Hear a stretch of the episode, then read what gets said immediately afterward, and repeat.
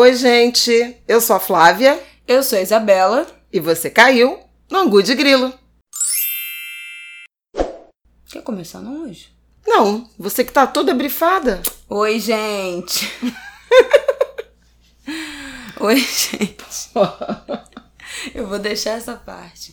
Eu vou deixar para vocês verem como é que são os bastidores aqui desse programa, como é que é o tratamento que a gente recebe aqui. Pode deixar, porque ela brifou tudo, fez resumo, não sei o quê, tudo por escrito, e na hora H quer que eu, que eu inicie no improviso. Eu não trabalho de improviso, meu improviso é combinado. Hum, entendi. Tá, é, roteirizada. Verdade. Gente, olá, tudo bem? Estamos aqui no nosso penu, antepenúltimo, na verdade, antepenúltimo episódio do Ango de Grilo de 2019 muita alegria. Queria dizer que somos, estamos no episódio 17. Nosso episódio 20 será o primeiro episódio de Ângulo de Grilo 17 do ano. é um... Bom. Bacurau, é Bacurau. Bom. O episódio 20 será o nosso primeiro episódio de 2020. Se fosse combinado, não tinha dado tão certo, mas não foi.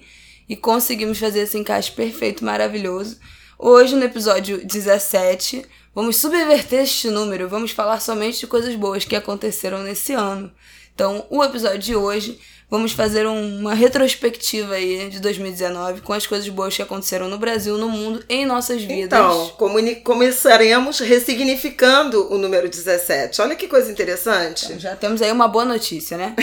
em homenagem a todo mundo que eu perguntei lá no meu Instagram e no Twitter o que aconteceu de bom em 2019 todo mundo que respondeu que o ângulo de grilo foi uma coisa boa desse ano, já estamos aí ressignificando, o ângulo de grilo ressignificando o número de 17 nesse 2019. Mas bom, temos várias coisas, eu fiz uma, um compilado de coisas boas desse ano que eu fui resgatando e também perguntei pra galera. Vamos lá.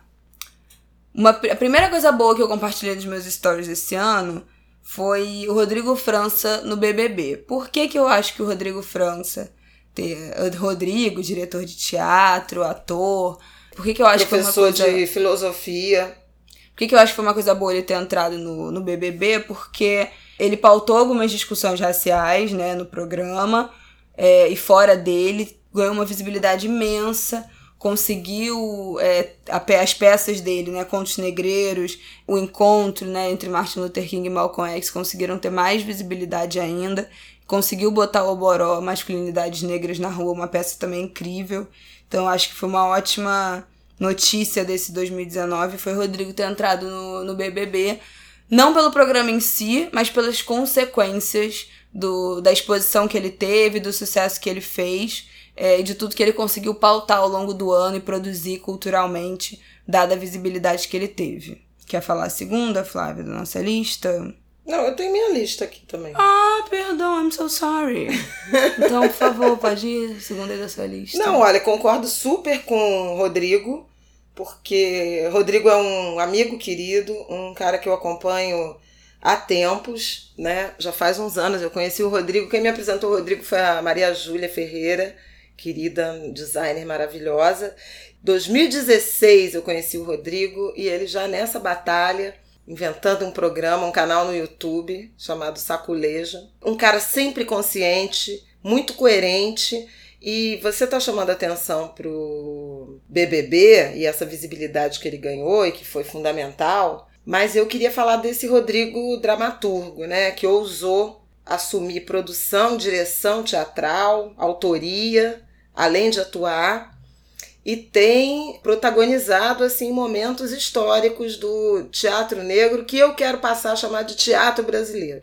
Esse ano, né, teve Oboró, mas vamos lembrar que Rodrigo vem de Contos Negreiros como ator, né, direção do Pilbert, Fernando Pilbert. Ele fez O Pequeno Príncipe Preto, sucesso infantil uhum. maravilhoso. E nesse final de ano, esse meados de novembro, o Rodrigo dirigiu o Henrique Vieira, pastor, palhaço, poeta, escritor, ator, no O Amor como Revolução, que é uma adaptação para dramaturgia do livro que o Henrique lançou esse ano. E o espetáculo é de uma beleza. E foi maravilhoso, porque eu já ouvi gente falando que Rodrigo só faz coisa com preto, com orixá, com não sei o quê. Então ele vai lá e bota um pastor batista evangélico no palco.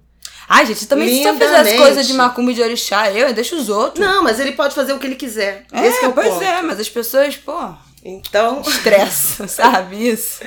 mas assim, eu acho bonito ele fechar esse ano com um ciclo tão variado, tão versátil.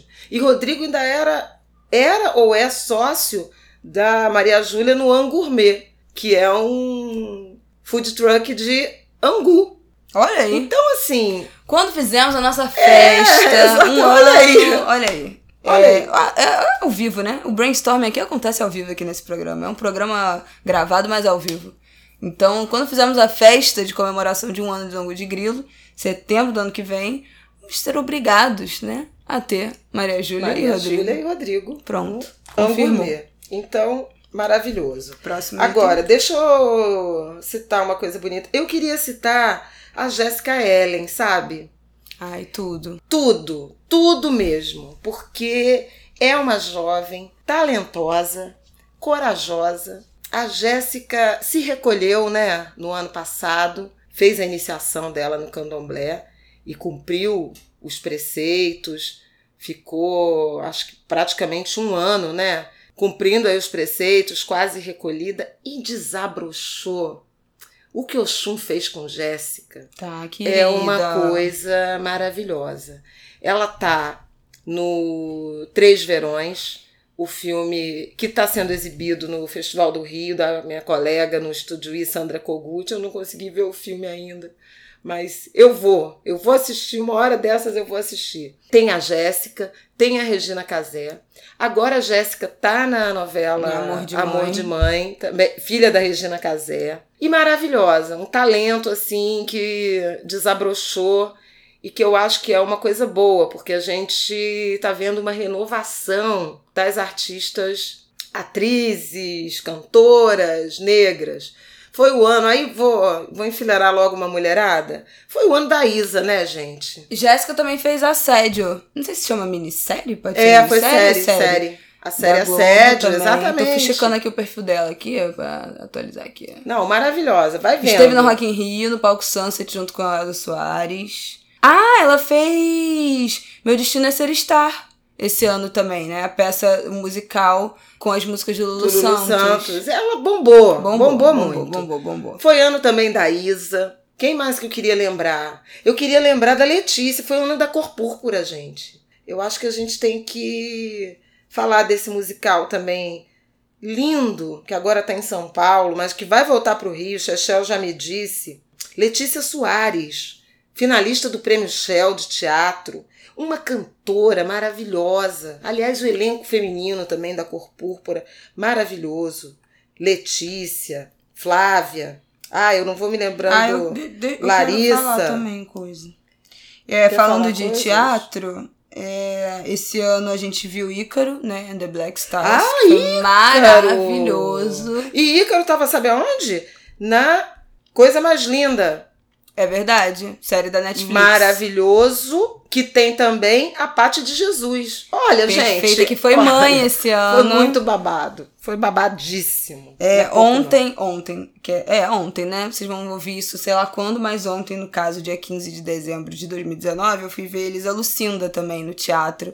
É, a peça dela que é, a, sei lá, milésima temporada, Pare de Falar Mal da Rotina, que é hilária. E ela é muito engraçada. é As coisas que ela conta são muito engraçadas. Ela recita poesia, ela conta história, ela é muito didática na peça.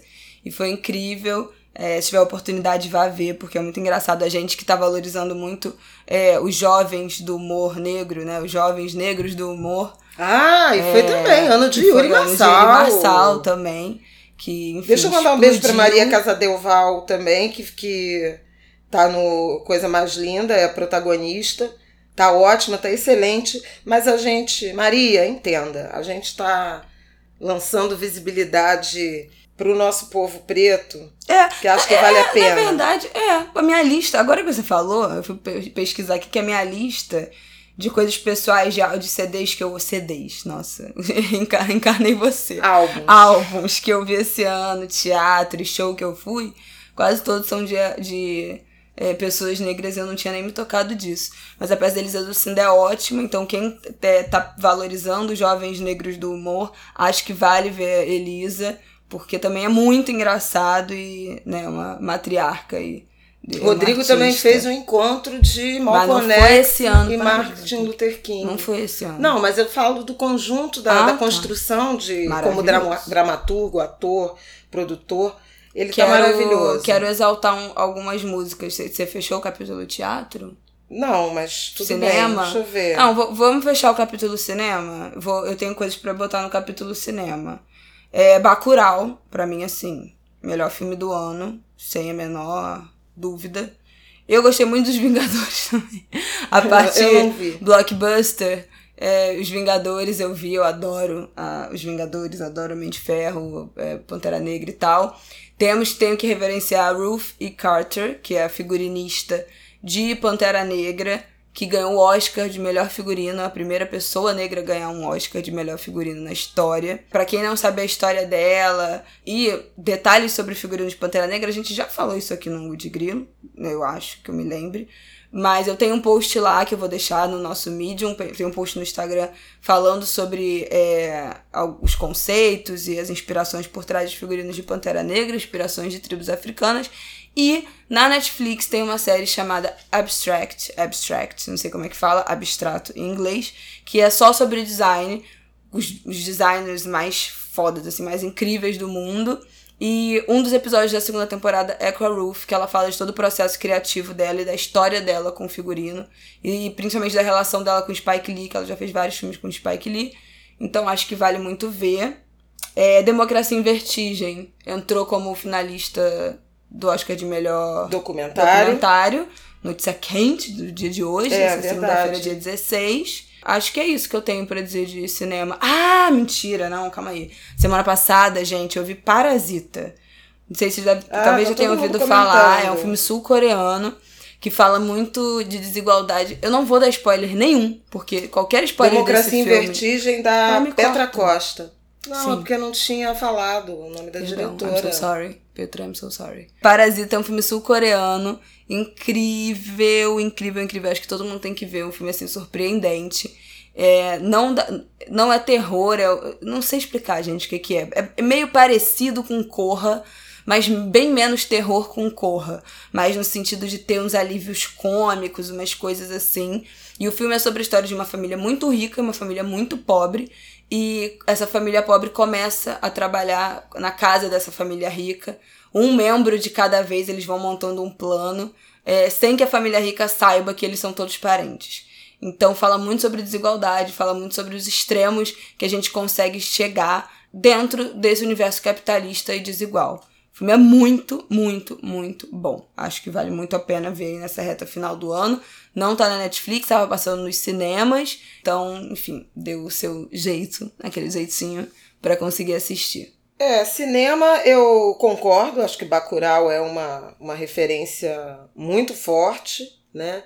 Eu assisti Democracia em Vertigem, gostei, na verdade, formou aí um quadrilátero, que eu acho que é Democracia em Vertigem, Privacidade Hackeada, a série Years and Years. E Bacurau, que tem, uma, tem um, um contexto assim. É... é isso aí é. Aquele que pesa, é, né? É. A camisa. Eu acho que os três, tirando Bacurau, é, é a tríplice aliança dos documentários.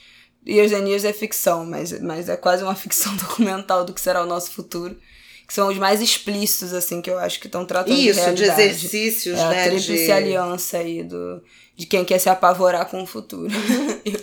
Mas refletir também sobre ele. Agora, você falou de hum, Parasita. Parasita eu não vi, mas dos cotados ao Oscar do ano que vem, que eu já assisti e eu tô completamente impactada, é a história de um casamento. Realmente, que filme que perturbador. Tá Sobre o que é isso, gente? é um, uma, uma, história de uma separação, de um final de um casamento ah, você postou com a Scarlett Johansson. É da Netflix, né? É. Nossa, ainda falta ver os infiltrados. Eu ainda não tive três horas e meia para dedicar não, o irlandês. Ah, é. o irlandês. É, ainda não tive tempo para dedicar ao Scorsese, mas chegarei lá.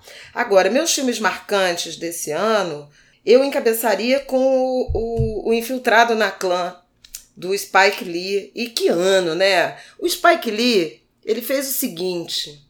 Estamos completando 30 anos de Faça a Coisa Certa, que é uma obra-prima dele, não reconhecida pela indústria, né? Mas o Spike Lee ganhou o, o Oscar de Conjunto da obra. Direção esse ano? Ah, não. O melhor roteiro original. O roteiro original, com Infiltrado na Clã, que foi maravilhoso. E no discurso, ele é fez uma. Acho que é original. Mas vamos apurar. É, porque eu tô achando. Calma aí. Procura aí enquanto eu continuo tá. falando. No discurso dele, do campeão, vencedor do, do Oscar, ele fez uma referência dizendo que 2019 fazia 400 anos do início, né, da, da chegada do primeiro navio de escravizados nos Estados Unidos. E a partir daí, senhoras e senhores, deu origem a uma série de reflexões que culminou com o New York Times fazendo o 1619 Project, que foi uma série de reportagens, artigos, vídeos, coleção de fotos, pensando essa fundação da América muito anterior ao que a América considera, né, é, fundada. Lembrando que era terra, eram terras indígenas. Mas eu acho que tudo partiu dessa provocação do Spike Lee e foi fundamental. Ele fez um discurso Você lindo. Você quer que eu leia o discurso? Achei. Achou? Achei. É, é. Ele ganhou o melhor roteiro adaptado por Infiltrado Então, adaptado mesmo. Tinha falado original. Ah, é. adaptado. Ó, o discurso dele. Quero agradecer Tônia, Jack, Seth. A palavra hoje é ironia. O dia 24. O mês fevereiro, que também é o mês mais curto do ano, que também é o mês da história negra. O ano 2019. O ano 1619. História. 1619-2019. 400 anos. 400 anos que nossos ancestrais foram roubados da Mãe África e trazidos para Jamestown, Virgínia, escravizados. Nossos ancestrais trabalharam na terra de antes do, do nascer do sol até depois do pôr do sol. Minha avó, que viveu até os 100 anos, se formou no Spelman College, apesar de sua mãe ter sido escrava. Minha avó, que economizou 50 anos de seguro social para colocar seu primeiro neto, ela me chamava de Spike Pool, no Morehouse College e na NYU, New York University, para estudar cinema. Antes do meu mundo hoje, louvo nossos ancestrais que construíram esse país no que ele é hoje no genocídio de seus povos nativos. Somos todos conectados com nossos ancestrais. Vamos reganhar nosso amor e sabedoria, vamos reganhar nossa humanidade. Vai ser um momento poderoso. A eleição presidencial de 2020 está virando a esquina. Vamos nos mobilizar. Vamos ficar do lado certo da história. Vamos fazer a escolha moral entre amor e ódio. Vamos fazer a coisa certa. Vocês sabem que eu tinha que falar isso aqui. Esse foi o discurso. Foi Ainda fez uma auto-referência. Não, foi, foi maravilhoso, assim. E aí, a partir daí, gente, isso foi acho que fevereiro, né? A entrega do Oscar. Então, a partir daí, ele pautou uma série de reflexões na, na sociedade americana. E achei que Spike Lee foi fundamental. Fundamental esse ano. Também foi esse ano que estreou aquele filme que você gostou, que eu assisti. Uma história de ontem, de amanhã, dos dois jovens, ficção científica. Ah, a gente se vê ontem. A gente se vê ontem. É, então, assim, um cara que está na maturidade e nos cascos, sabe? Muito maravilhoso. Salve, salve Spike Lee. A gente. Ah, vamos continuar em cinema, né? Eu quero. É, não, não sei. Não, peraí, que eu não acabei. Não, eu quero falar de. Mas eu quero falar também de produções audiovisuais. Então, mas eu quero falar. Eu tô falando. Então fala. Tu que me perguntou, eu respondi, né, gente? Não, é porque tem outro filme que eu achei maravilhoso desse ano se a Rua Bailey falasse, do Barry Jenkins, o mesmo que de, de Moonlight. Então, assim, um filme lindo, um filme de amor, com muita tristeza, porque é atravessado pelo racismo. A gente falou dele já em mais de uma situação. Mas um filme lindo. O, o Oscar foi para Green Book, também um ótimo filme. Mas, enfim, eu queria é, destacar isso. E no audiovisual, óbvio que eu não posso deixar embora com o coração partido, sempre que eu penso nessa série, eu fico com o coração partido, mas Olhos que Condenam, When the Sea Us. Não vi, não verei. Mas incrível. Incrível, Sim. incrível, incrível. Viva a Ava DuVernay. Mas não vi, Viva. não verei. E deixa eu falar mais uma coisa. Deixa, né, Ainda gente? não teve. O que que eu vou dizer? Ainda não teve a estreia, mas teve Lázaro Ramos filmando seu primeiro longa. E é. né? Lázaro Ramos, diretor. O filme está em montagem, está em fase de montagem, mas eu acho importante falar disso. É, Sabrina Fidalgo, premiadíssima de novo, né? Agora com Alfazema, ganhou prêmio no Festival de Cinema Negro, na Mostra de Cinema, Encontro Cinema Negro aqui no Rio, ganhou dois prêmios no Festival de Brasília. Tá bombando, uma cineasta negra maravilhosa. Yasmin Tainá também lançou Fartura. Gente, olha. O Bom, povo nem essa, chegamos na literatura essa ainda. será a lista do Medium mais longa da história desse programa, que jamais terá acontecido outra maior. Não, de série, eu tô vendo aqui, eu acho que eu não vi grandes coisas não esse ano, assim, honestamente. Mas eu queria fazer uma menção honrosa aqui a Queer Eye, que foi uma série que eu vi esse ano e amei. Não tinha visto nada, comecei a ver esse ano e eu adorei. É, é uma série no estilo transformação visual e tal, mas tem algumas mensagens importantes de aceitação, tem um quê ali de umas questões de psicologia, mexe com, com autoestima, uns exercícios de, de, de autoestima e de bater de frente com traumas passados, lidar com, com questões pessoais. Então, acho que essa foi uma série que, que eu gostei muito de assistir esse ano. E Mary Kondo. É, como é o nome da série, gente, da Marie Kondo? Eu chamo Marie Kondo, não ligo que chama Mary Kondo, mas eu falo do jeito aqui português, porque eu sou brasileira. Que é a mágica da arrumação, a magia da arrumação, algo do tipo. Ordem na Casa com Mary Kondo é o nome da série. Eu não sei onde é que eu tirei magia da arrumação. Bom, também é uma série que eu adorei, que me inspirou muito dentro desses processos de tirar coisa, doar coisa. É, os ensinamentos dela foram bem importantes, assim, para aprender também a, a selecionar as coisas e a categorizar as coisas que eu gosto. Já falei isso no episódio passado, não vou ficar me repetindo, não. Mas outras coisas que eu assisti. Ah, eu amei Style in Hollywood, que é uma série também da Netflix, que é sobre o Jason JSN Studio, que é um casal, que é o Jason Bolden e o nome do marido dele, eu estou procurando agora É, e falando Adair. isso enquanto enrolo. Adair, Adair, Adair Curtis e Jason Bolden, eles têm um estúdio chamado JSN Studio e o Jason é estilista das maiores estrelas, atrizes, cantoras negras, principalmente, do show business da, de Hollywood. E o Jason faz a decoração da casa dos casais negros famosos, tipo é, Gabrielle Union e Dwayne Wade, atriz e o jogador de basquete. E a série é, passa um tempo, assim, na rotina deles, na vida deles. Inclusive na semana que tem Oscar, Globo de Ouro e tal, aquela correria dos figurinos, de pensar os figurinos. Então, eu adorei ver essa série. Adorei, porque os dois são negros, super bem sucedidos, trabalhando com criatividade, com pô, megas produções, com artistas muito famosos. Então foi uma série entretenimento, assim, leve, suave, tranquila, pra quem quiser fechar o ano aí vendo coisas é, leves, recomendo muito. Chama Style in Hollywood e tá na Netflix. Acho que é só, gente. Eu não foi, acho que não foi um ano que eu vi muita coisa, não, viu? Tô até um pouco aqui, um pouco passada. É, Corra, que eu acabei de citar. É, Get Out, né? É um filme que eu acho que não é desse ano, eu acho que é do ano passado, mas chegou essa semana na Netflix. Então, se você ainda não viu, por favor, vai ver. Do, o diretor é o Jordan Peele. Ele ganhou o Oscar de melhor roteiro original em 2018 por Corra. Então, por favor, tornou o primeiro negro a receber o prêmio na categoria.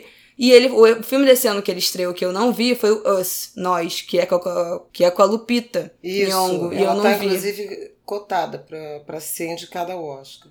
Podemos mudar pra outra coisa? Pode ser música? Pode. Não, então fala o que você quiser. Não, eu ia falar esporte porque eu estava apurando isso. Na verdade, eu queria chamar a atenção pro. Já que a gente está falando ainda da, da questão racial, né? Tratando disso, eu acho que teve alguns. é, hou- houve alguns posicionamentos que eu acho importante a gente destacar. Embora triste, né, a realidade ainda de racismos, ofen- ofensa racial, mas eu queria destacar a postura absolutamente íntegra, correta do Lucas Santos, aquele jovem que é lá da favela do Parapedro, joga no CSKA em Moscou e tem se manifestado contra a necropolítica, uhum. essa política genocida, o assassinato de jovens negros. Muito bonito a atitude dele, a, né, a partir do ele, né, assassinato né, no... do exatamente. A partir do assassinato do Kelvin, um, um jovem estava cortando o cabelo e ele até fez um depoimento falando que é a barbearia onde ele muitas vezes cortou o cabelo. Eu queria chamar atenção para o Roger Machado, técnico do Bahia, que tratou com, cirurgicamente da questão do racismo no futebol, é, na sociedade brasileira como um todo, e a própria é, estratégia de marketing, de comunicação, de responsabilidade social do Bahia, né, do, do clube, do, que tem sido assim o mais bacana, aguerrido clube de, de futebol, na direção de posicionamentos políticos orientados aos direitos humanos, democrático, respeitoso do ponto de vista ambiental. Eles fizeram uma camisa e jogaram no dia seguinte a, ao escândalo, a eclosão lá daquele vazamento de, de óleo, de petróleo que chegou à Bahia. Então, é muito bacana. Chamar atenção para o Marcelo Medeiros Carvalho, fundador do Observatório do Racismo no Futebol, que tem mapeado, identificado os casos, contabilizado, criado métricas né, e produzido relatórios sobre isso. Fundamental esse eixo da produção da informação. E tem mais um que eu queria falar: o Tyson, né? Que sofreu racismo e se pronunciou, acabou sendo punido e que tem se posicionado nas redes sociais, uhum. reagindo às ofensas raciais. Essas atitudes de coragem, né, de posicionamento claro, no esporte, né, no futebol em particular, eu acho muito legal.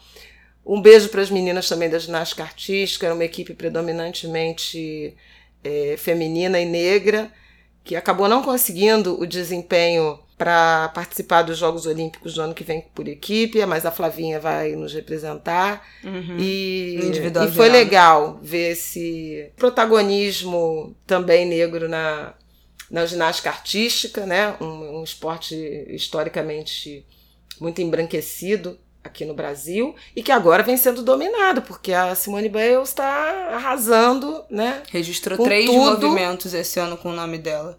Arrasando com tudo é, e, com, e com todos. E todos. Falando de futebol, é Copa do Mundo Feminina, né? Que foi transmitida ah, em TV aberta, é, maior audiência da história. É, isso foi uma das coisas que me lembraram aqui no Twitter, porque eu já nem me lembrava mais. Parece que aconteceu em outra vida, de tanta coisa que aconteceu nesse 2019. Mas me lembraram aqui que essa também foi uma das nossas boas notícias desse ano, e realmente foi, assim. Foi sim. E teve, né, gente? Vamos fazer uma concessão aqui aos cônjuges, as, os cônjuges, aos nossos pares que participaram, inclusive, do da única edição especial Jango de Grilo desse Com ano, dessa temporada. Muito privilégio. Então, né? o, o, Flamengo também fez barba, cabelo e bigode. Foi um, um destaque inequívoco, para o bem e para o mal, porque também tivemos o, a tragédia do Ninho, mas hoje é para falar de coisa boa. E nenhum time carioca rebaixado, que parece um milagre de Deus, de Olorum, de Alá, de quem quer que seja. Mas ano que vem, os quatro times do Rio na primeira divisão. Quero falar de música. Não, quero falar, não sei. De ah, música. Então eu vou falar de música. Então porque... eu vou falar de música, que você já falou demais agora. Vamos fazer um, uma fala de cada vez. Bom, acho que os álbuns que eu quero falar aqui, reverenciar aqui, que eu mais gostei desse ano, foi o álbum Ladrão, do Jonga.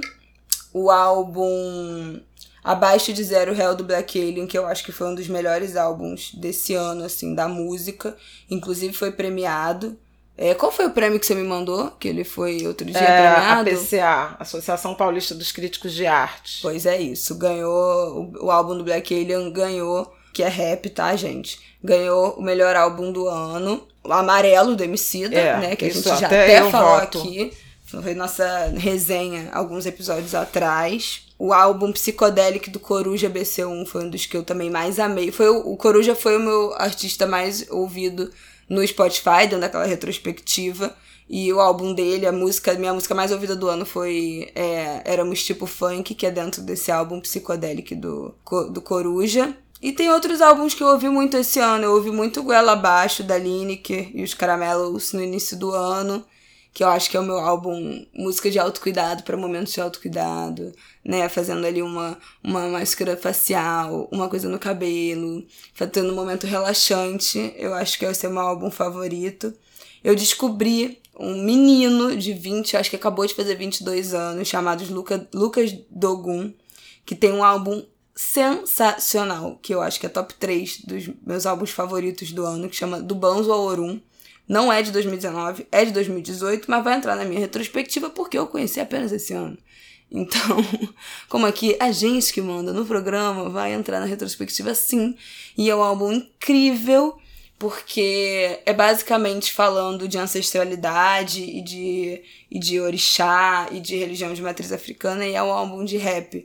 E eu acho que uma das coisas mais fodas que eu pude observar esse ano no rap nacional é como a galera jovem tá falando muito sobre candomblé, sobre umbanda, sobre orixá, sobre ancestralidade. Tá tendo esse resgate muito forte. Eu acho incrível quando jovens proeminentes da música fazem isso, porque inspira a galera que ouve a também buscar né, essas referências.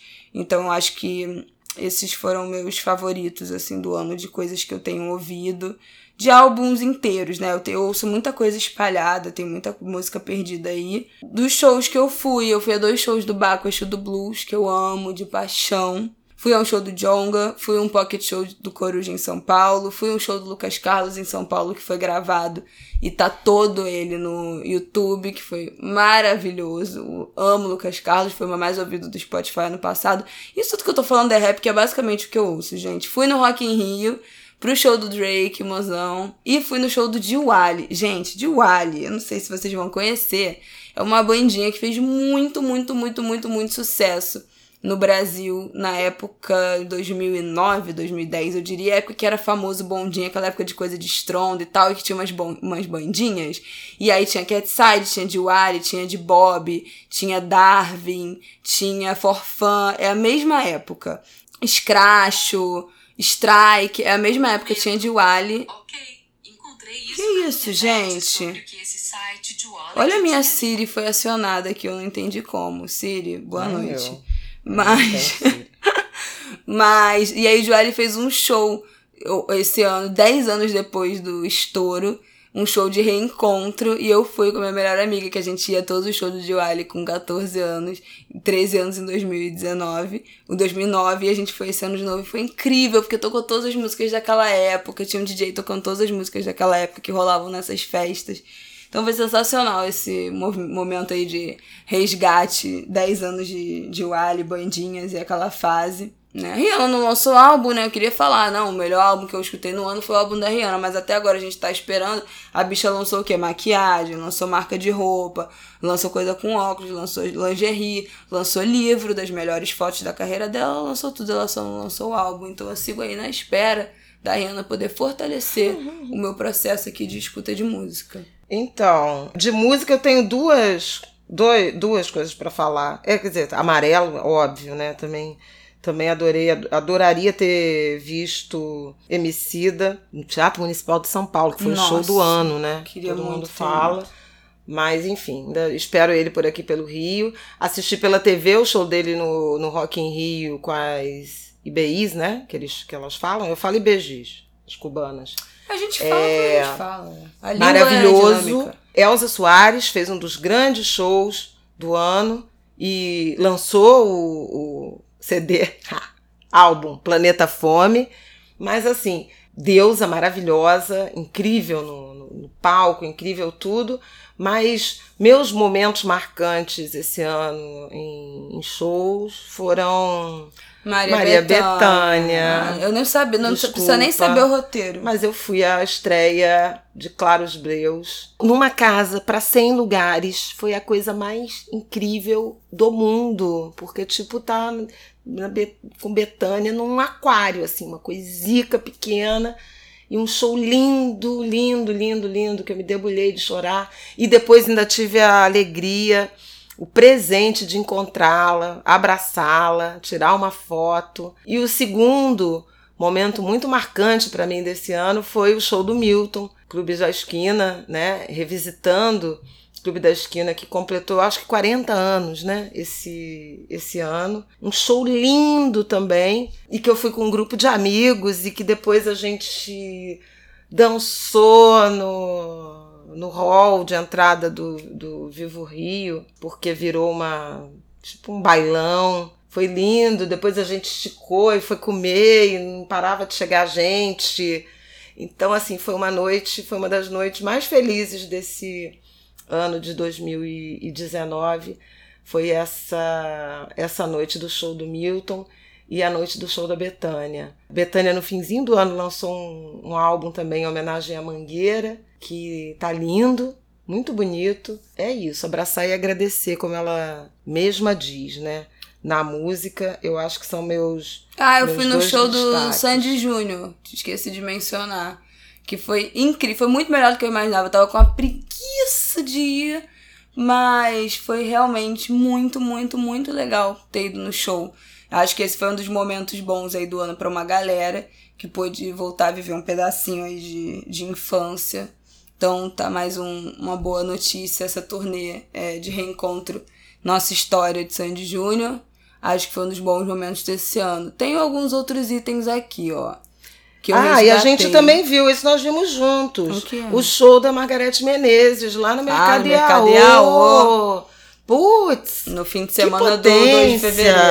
Maravilhoso. E Margarete também lançou um álbum agora, no finzinho do ano, autêntica. Lindo, lindo também. Super recomendo. Eu sei que eu vou estar esquecendo, gente. Ah, com mas certeza. enfim. É, outro show que a gente viu bom em Salvador também foi o do Silva, né? Com os ah, blocos foi de. muito divertido. Com é músicas é, de carnaval, de axé, que virou um álbum, que virou um CD que foi lançado outro dia. Eu não ouvi, mas eu vi o show lá na semana do 2 de fevereiro e foi bem divertido. É, outras coisas que pontuei aqui, que eu re, que encontrei voltando nos meus posts. Das 55 redações do Enem Nota 1000 de 2018, 42 foram escritas por mulheres, uma notícia que eu compartilhei no início do ano. Angela Davis esteve no Brasil, Patrícia Hills Collins Davis, também. Patrícia Hills Collins e Grada Quilomba. E Grada Quilomba. Vamos entrar em literatura? Ah, eu acho que não, a gente já falou muito isso esse ano. Mas vou falar rapidinho de literatura. Ah, então me perguntou por não, porque você que falou. Angela Davis, Patrícia Hill Collins, Grada Quilomba no Brasil, no Rio de Janeiro, em São Paulo, foi muito incrível. Agrada, inclusive, com uma exposição na né, Pinacoteca. É, na Pinacoteca. Aliás, eu quero usar esse gancho aí. Que esse mês de dezembro que estamos, tem resenha minha de memórias da plantação de Grada Quilomba na revista 451, revista então. dos livros então, essa, segundo mês seguido de resenha de Isabela Reis na 451. Vocês okay? que lutem, né? Lutem aí, comprem a revista, me dêem audiência. O link tá nos meus stories, vai lá ver e ler como é que foi a resenha. Então, mas eu queria ainda no, no, no capítulo literatura chamar a atenção para o livro do Krenak, né? Ideias para adiar o fim do mundo. Uma que beleza, eu vou ler até o final do ano. Uma beleza. Queria chamar a atenção pro Afro Brasil Reluzente, recém-lançado pelo Ney Lopes, um livro que joga uma injeção de, de autoestima na gente. Ele fez uma seleção de 100 pessoas negras do século XX que ele considera relevante. Flávia Oliveira eu tô tô no, Eu tô no grupo, mas assim, é, é uma, uma seleção no grupo. muito bacana. Entrei no grupo, sou muito orgulhosa por isso, mas independentemente disso, é um livro bonito, essencial. É, 2019 também foi o ano de lançamento do primeiro livro da minha querida Giovana Xavier, nossa preta doutora, audiência cativa do Angu de Grilo. Você pode substituir mulheres negras como objeto de estudo por mulheres negras contando sua, sua própria história. Lindo também. Eliana Alves Cruz lançou o primeiro livro infantil, maravilhoso.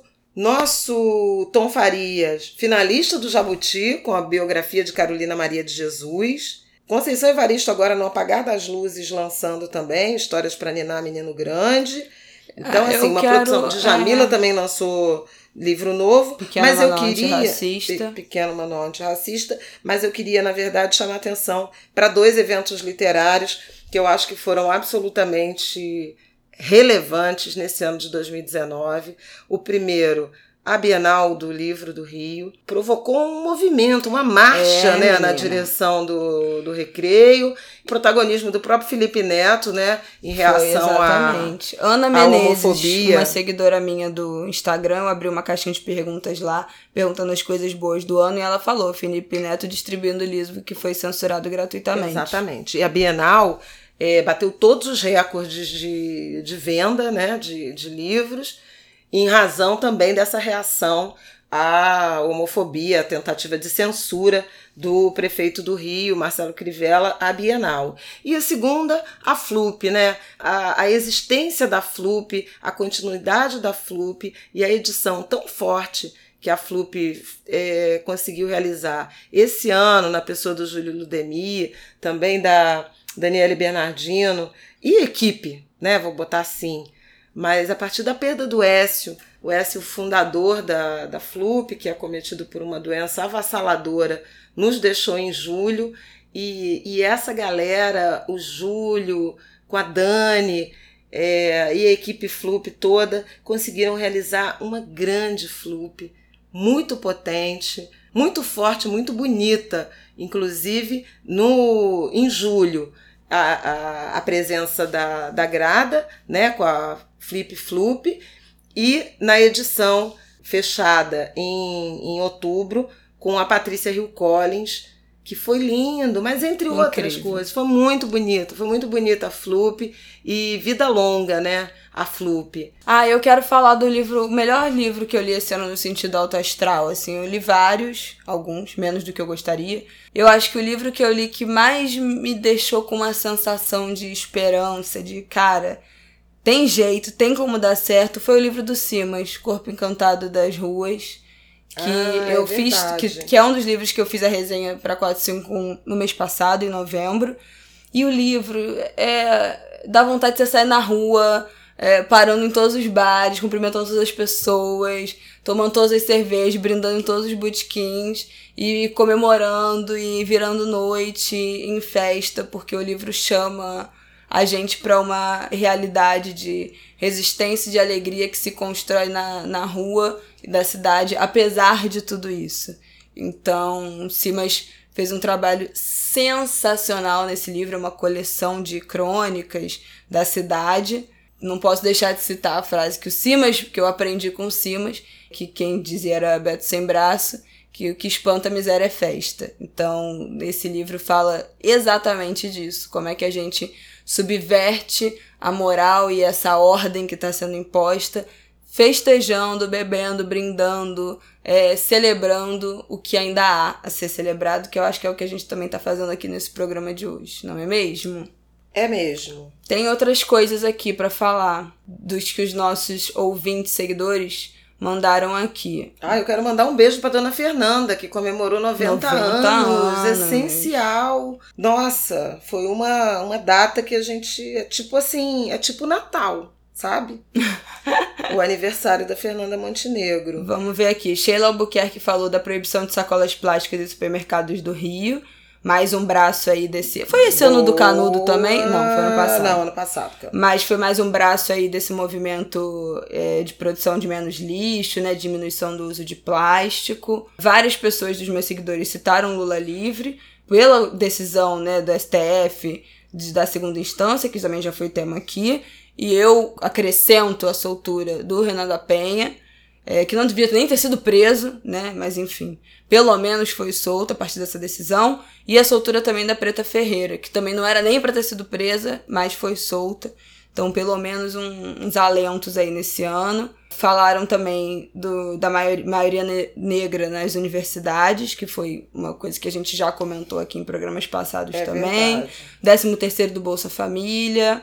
Tá sendo pago agora. Outra coisa que falaram que eu concordo muito. Ah, também falaram a lei que aprova o uso de medicamentos à base de THC, né? Que foi ano, semana passada. E outra coisa que falaram foi, foi mais de uma citação sobre o- as pessoas se expressando mais, é, opinando mais sobre a sociedade, debatendo mais o crescimento do movimento negro, o- como assunto relacionado à negritude teve mais pop esse ano. E eu acho que esse foi um ano de descortinar mesmo, né? A gente começou o ano tão apavorado com o que poderia acontecer politicamente, estruturalmente no país, que eu acho que não teve muito como a gente fingir que nada estava acontecendo. Então acho que foi um ano da gente se reconhecer. Uma das coisas que mais me, me tocaram esse ano, que apesar de tudo, apesar de tudo que foi ruim, e, e eu fui fazer essa retrospectiva dos meus stories, porque é onde eu posto mais, né? Das coisas que eu tinha compartilhado de notícias boas, eu vi que tinha muito mais notícia ruim. Tinha muito mais eu falando sobre o que estava errado, tinha muito mais eu criticando e apontando medidas do governo, enfim, de tudo de ruim que estava sendo acontecido, acontecendo sendo aprovado, e violência e tal. Vi que tinha pouquíssimas coisas boas que eu compartilhei, mas eu acho que as vantagens da gente falar também sobre as coisas ruins é reconhecer companheirismo e uma relação é, de afeto ou de apoio no outro. Então acho que esse ano serviu muito bem pra gente saber quem tá do mesmo lado que a gente, quem tá correndo junto, quem tá nessa batalha aí pelo, pelo Brasil que é Brasil que eu quero, né? É verdade. Vamos ver o que mais que falaram aqui. Eu posso falar, sabe de quê? Que eu esqueci de destacar? Rosana Paulino, né? Tudo bem que ela estreou no fim do ano passado a exposição de 25 Mas a gente anos só de viu esse carreira. ano, então. Pois é, importa. eu vi esse ano e esse ano ela teve no, no Rio de Janeiro, né? No mar, e eu acho que foi bem bacana. Falaram aqui também do desfile da Mangueira desse ano. No Twitter, Bad Girl Haru falou sobre o desfile impecável da Mangueira, pontuou aqui. Júlia Maggioli. Ai, meu Deus, será que tô falando errado? Maggioli. Falou sobre Vida Invisível e Bacurau premiado em Cannes. Eu não vi a Vida Invisível ainda. É, eu também não Aguarde vi. resenha, aguarde resenha. Teve escravidão, né, gente? Menina. O livro do Laurentino é importante. Não é bem uma boa notícia. O livro é uma boa não, notícia. mas é uma que é boa dito notícia. é o bem livro, a repercussão astral, do mas- livro. O, o tema é difícil, mas a repercussão do livro, e sobretudo a quantidade de pessoas brancas, né, que estão lendo, se informando e entendendo o tamanho do buraco em que o Brasil se meteu desde a origem e do qual precisa sair, é muito relevante, é digno de nota e, No Twitter. e tem esse mérito. No Twitter, o arroba Martorelli também ressaltou como um dos boas notícias do ano a Vaza Jato. Bom, é aquilo, né? Acho que entra aí no hall de. um hall larentino. Importante, relevante. Não é como se trouxesse é, um assunto alto astral, mas também foi bom para descortinar algumas coisas, né? Evidenciar uma pena que não tenha dado em grandes coisas tudo aquilo que foi exposto. É, aí eu botei Miss Universo, as misses todas, né? To, é, tem uma. As misses americanas todas negras nesse momento. Lana Souza, do coletivo Papo Reto, que também já citamos aqui várias vezes, eu já citei várias vezes no Instagram, respondeu aqui no Instagram que o coletivo tá com sede nova, a obra da casa que eles conseguiram foi terminou, tá reformada, então o espaço tá prontinho para os novos projetos de 2020. Então, ótima notícia para o Complexo do Alemão, para as comunidades, para as favelas do Rio de Janeiro. Ah, e co- de coisas pessoais, Flávia? Gente, eu arrumei um namorado, né? Acho que vale aí ressaltar o boy. É isso, arrumei um boy em 2019, tá ótimo, tudo maravilhoso. Não vou ficar falando aqui da minha vida, não, entendeu? Mas acho que vale a pena ressaltar. É, fiz várias coisas de trabalho muito legais, mas assim, honestamente, a coisa que eu mais tenho go- gostei de fazer esse ano, acho que é esse podcast aqui. Muito obrigada a vocês que ouvem, que respondem, que mandam e-mail. É, está sendo uma jornada muito prazerosa gravar este Angu de Grilo toda semana e postar e ter uma resposta tão positiva lá no Twitter, no e-mail. A gente recebe e-mails, gente, enormes, que a gente vai. Ainda vai dar a resposta adequada até o fim desse ano aqui no programa. Foi ótimo, eu abri essas caixinhas de perguntas e várias pessoas responderam ângulo de grilo, puxando o saco, talvez puxando o saco. Mas acho que pelo retorno que a gente recebe de vocês toda semana, realmente foi uma acertada ideia ter feito e começado esse podcast. Vida longa, ângulo de grilo. Eu amei também ter feito ângulo de grilo. Eu fiz 50 anos, festejei. É verdade, minha festa 50 foi linda. Esse ano eu abracei Maria Bethânia, Caetano Veloso, Gilberto Gil e Elza Soares, Hum. e Angela Davis Beijo e Patrícia. Hill Collins e Grada Quilomba. Foi incrível em termos de encontros, né, de experiências. Fui amiga dos meus amigos, consegui. Não, alguns eu deixei a desejar. Eu tô devendo. Autocrítica, Eu tô fica aí a devendo, autocrítica eu tô aí. devendo alguns. Abracei Dona Oliveira. Garcia. Aí tô falando dos encontros. Abracei Dona Fernanda Montenegro. Foi um ano bom. Teve o Angu de Grilo. Eu apresentei um programa no Futura. Eu participei de vários, embora não tenha escrito nenhum livro ainda. Ainda. Participei de vários eventos literários, além da Bienal, da FLUP. É, eu tive numa festa literária, num festival literário em Cajazeiras, na Bahia, Festival Nacional Literário, na Fligo em São Gonçalo e, na, e no Festival Literário de Ilhéus. Eu, eu, eu vou fazer uma confusãozinha, tá, gente? Porque hora é festival, hora é festa, hora é encontro. Feira. Mas enfim, eu tive em torno do livro em Ilhéus, na Bahia, pela primeira vez e vivi uma experiência, inclusive espiritual, muito forte. Tive em Cajazeiras, em Salvador, em São Gonçalo, numa festa literária que foi maravilhosa, onde eu reencontrei minha amiga Graziella Domini, na FLUP, na Fli Portela, primeira festa literária da Portela, que esse ano tomara que 2020 também tenha. Foi muito bacana. Esses encontros todos em torno do livro foram realmente momentos especiais. O que mais? Ai, eu ah, a quero festa de falar. Iemanjá, em Salvador, eu não tirei férias, né? Mas a festa de Iemanjá Ah, é sempre um tudo. em Salvador foi maravilhosa. Quero falar de coisa de trabalho, já que você falou, porque ano passado eu pedi demissão, né? Acho que eu já falei é, no Instagram, não sei se eu já falei aqui, mas ano passado, em 2018, eu pedi demissão do meu trabalho pra seguir uma carreira independente como freelancer e tal. E eu acho que esse ano foi bem proveitoso desse caminho que eu escolhi.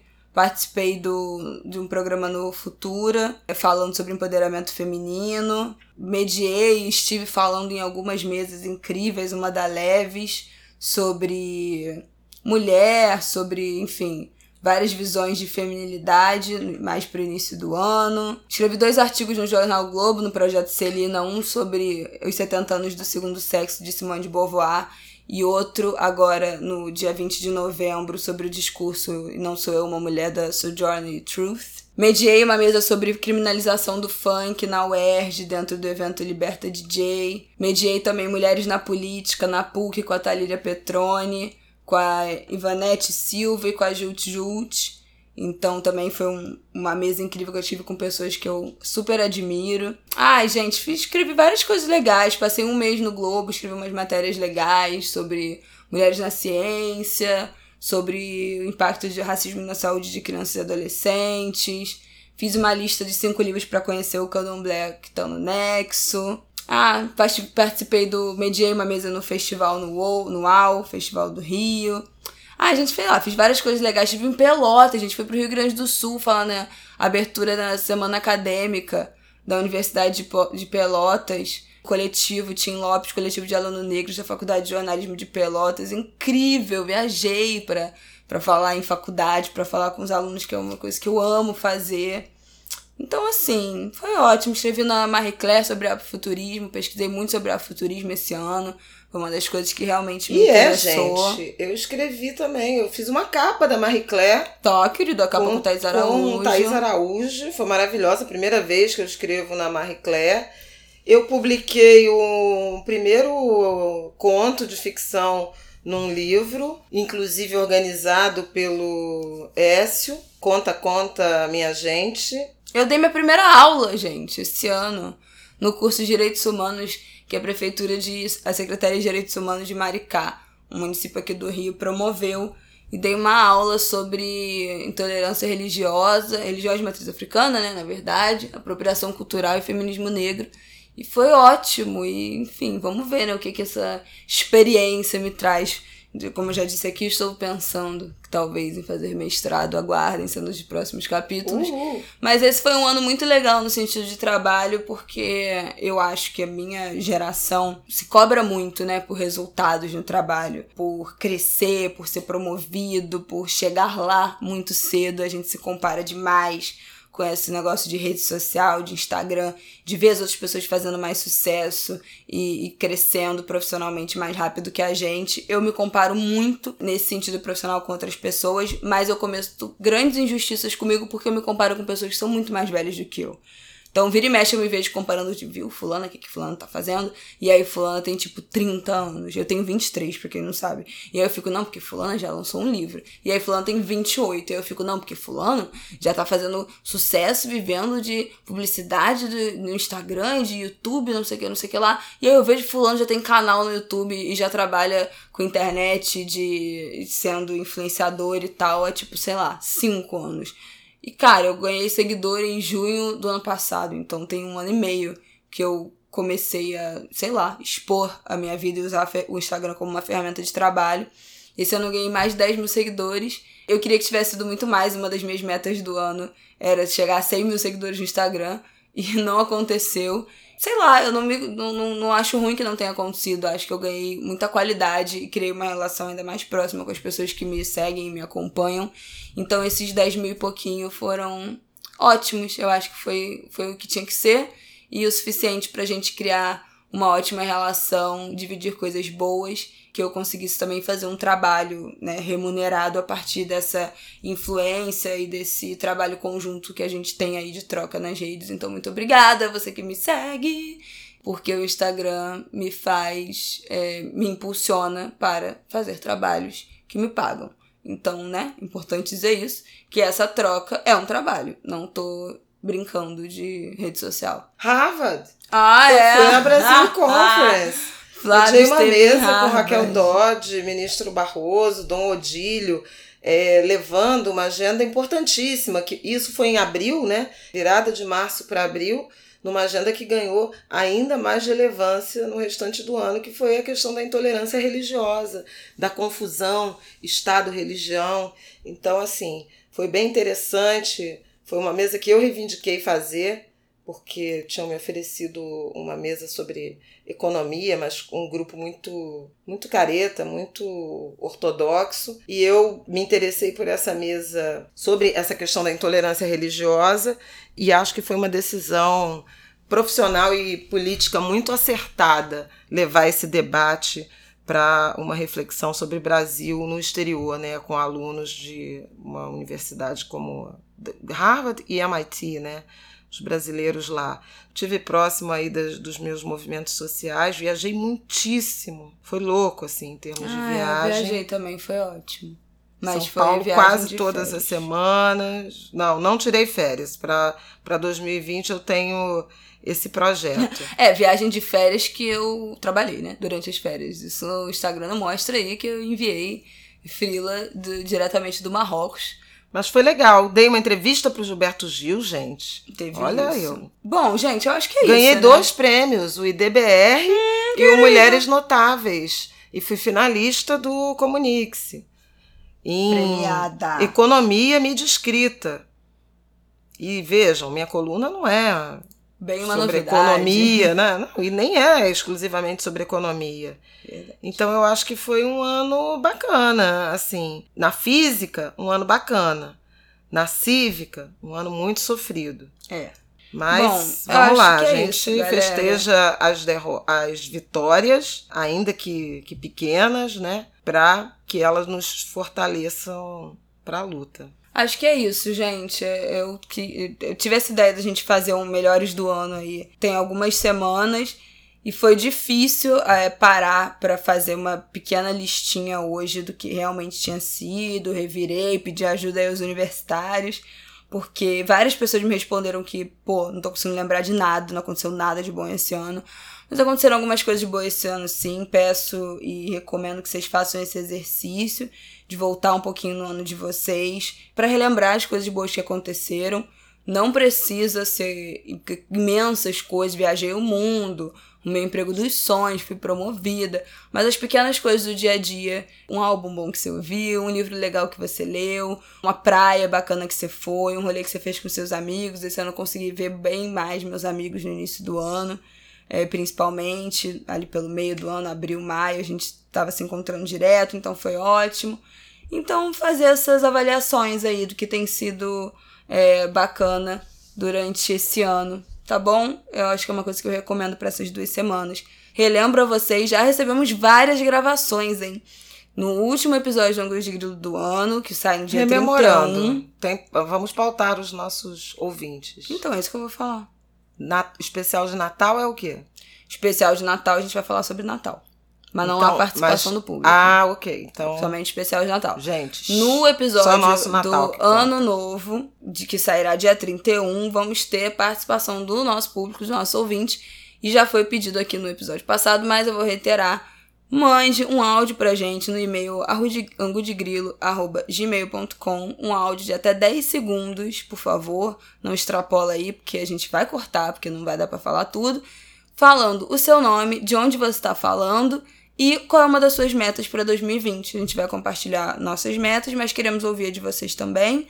Então manda aí que ainda dá tempo, angudegrilo.gmail.com, beleza? Ok. Então, Um beijo, meu na povo. despedida, Pequenas Alegrias da Vida Adulta, que é a canção do Emicida, em amarelo, e que eu acho que nos ajuda a pensar coisas positivas sobre o É ano de verdade. 2019. Até semana que vem. Até. Um beijo.